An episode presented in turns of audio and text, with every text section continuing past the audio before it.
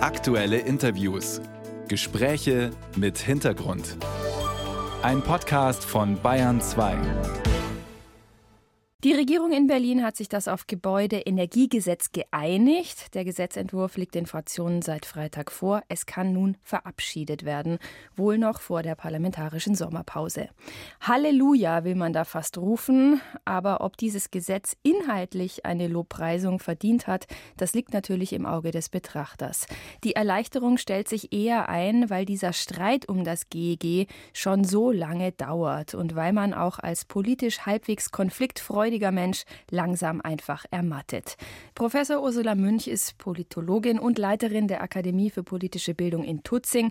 Mit ihr wollen wir über den Zustand der Ampelkoalition sprechen. Guten Morgen, Frau Münch.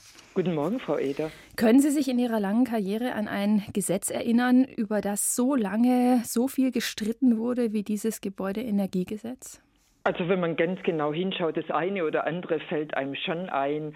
Äh, aber dass es dann natürlich so verschärft auch in der Öffentlichkeit debattiert worden ist und auch solche Folgen hatte, durchaus auch mit Blick auf äh, Meinungsumfragen, also das ist tatsächlich besonders. Ähm, die Ampelregierung hat sich nun auf das GEG geeinigt. War es jetzt wirklich so wichtig, das noch vor der Sommerpause verabschieden zu können? Darüber gehen die Meinungen nun wahrlich auseinander. Natürlich, also beim Thema Klimaschutz sollte man nicht ständig noch weiter in die Ferne gehen. Das drängt und Ankündigungen allein verbessern überhaupt nichts. Das ist das eine. Aber mich stört ehrlich gesagt gewaltig diese, diese Umgehung äh, des Deutschen Bundestages. Nicht völlige Umgehung, aber äh, man kann nicht seriös Sachverständige anhören, äh, selbst beraten und sich ein Bild in dieser Kürze der Zeit äh, herstellen. Das heißt, Sie sagen, die Opposition hat da durchaus einen Punkt, wenn Sie sagen, dieser Gesetzentwurf lag zu spät vor. Unbedingt. Also das ist eine Zumutung. So kann ein Parlament nicht vernünftig arbeiten. Die drei Parteien in Berlin machen ja einen ähm, zerstrittenen Eindruck, zumindest in der Öffentlichkeit. Jetzt steht noch das Thema Kindergrundsicherung an, der Mindestlohn. Was glauben Sie, wie es nach der Sommerpause mit der Ampelkoalition weitergeht? Das Thema Krankenhäuser wollen wir nicht vergessen. Ja, ja. Also wir haben viele Konfliktthemen das hat jetzt natürlich nicht nur etwas mit der Koalition zu tun. Es ist ja jetzt nur nicht so, als ob die Koalition sagen würde, lasst uns doch mal wieder ein richtig strittiges Thema suchen. es geht schlicht und ergreifend darum, dass wir diese unheimlich großen Veränderungen haben, dass wir in den letzten Jahren bundesdeutscher Politik viele Veränderungen ja, bekannt waren, thematisiert worden sind, aber eben nicht richtig angegangen sind und dass jetzt natürlich die Geschwindigkeit auch dieses Problemdrucks und der Druck selbst höher höher geworden sind. Äh, also insofern, da kommt wahnsinnig viel einerseits als auf uns als Öffentlichkeit äh, hinzu und vor allem natürlich auf die Regierung, aber nicht nur die Bundesregierung, sondern natürlich, es gehört ja auch immer dazu, dass da auch Landesregierungen, dass die Länder mitbeteiligt sind, entweder mitentscheiden müssen oder zumindest die Gesetze vollziehen müssen. Also da ist viel Konflikt noch nach wie vor zu erwarten.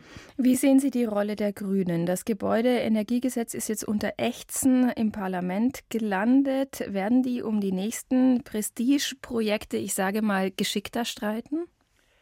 Ja, das ist natürlich zu hoffen, weil beim Gebäudeenergiegesetz ist tatsächlich vieles nicht gut gemacht worden von Seiten der Grünen. Man hat sich im Grunde auf, also man hat sich dogmatisch verkämpft. Man hat gesagt, das unbedingt muss genau so sein, hat gleichzeitig unheimlich viele Detailregelungen eingebaut, um wieder Sonderfälle und Sondertatbestände zu schaffen. Also das war äh, ausgesprochen schlecht gemacht. Insofern kann man nur hoffen, dass es die nächsten besser gemacht werden. Jetzt ist es tatsächlich die anderen Themen, zum Beispiel das Thema Kindergrundsicherung. Das ist natürlich den Grünen auch auch wichtig. Aber beim Gebäudeenergiegesetz, da ging es vor allem um die Frage, wie werden wir, wie können wir dem Klimawandel etwas entgegensetzen, auch von Seiten der Verbraucher, der Haushalte. Das war also oder ist ein Kernthema für die Grünen. Das ist jetzt bei den anderen Themen nicht ganz so ausgeprägt. Man wird sich hoffentlich nicht so verkämpfen und vielleicht hat man ja womöglich sogar was gelernt.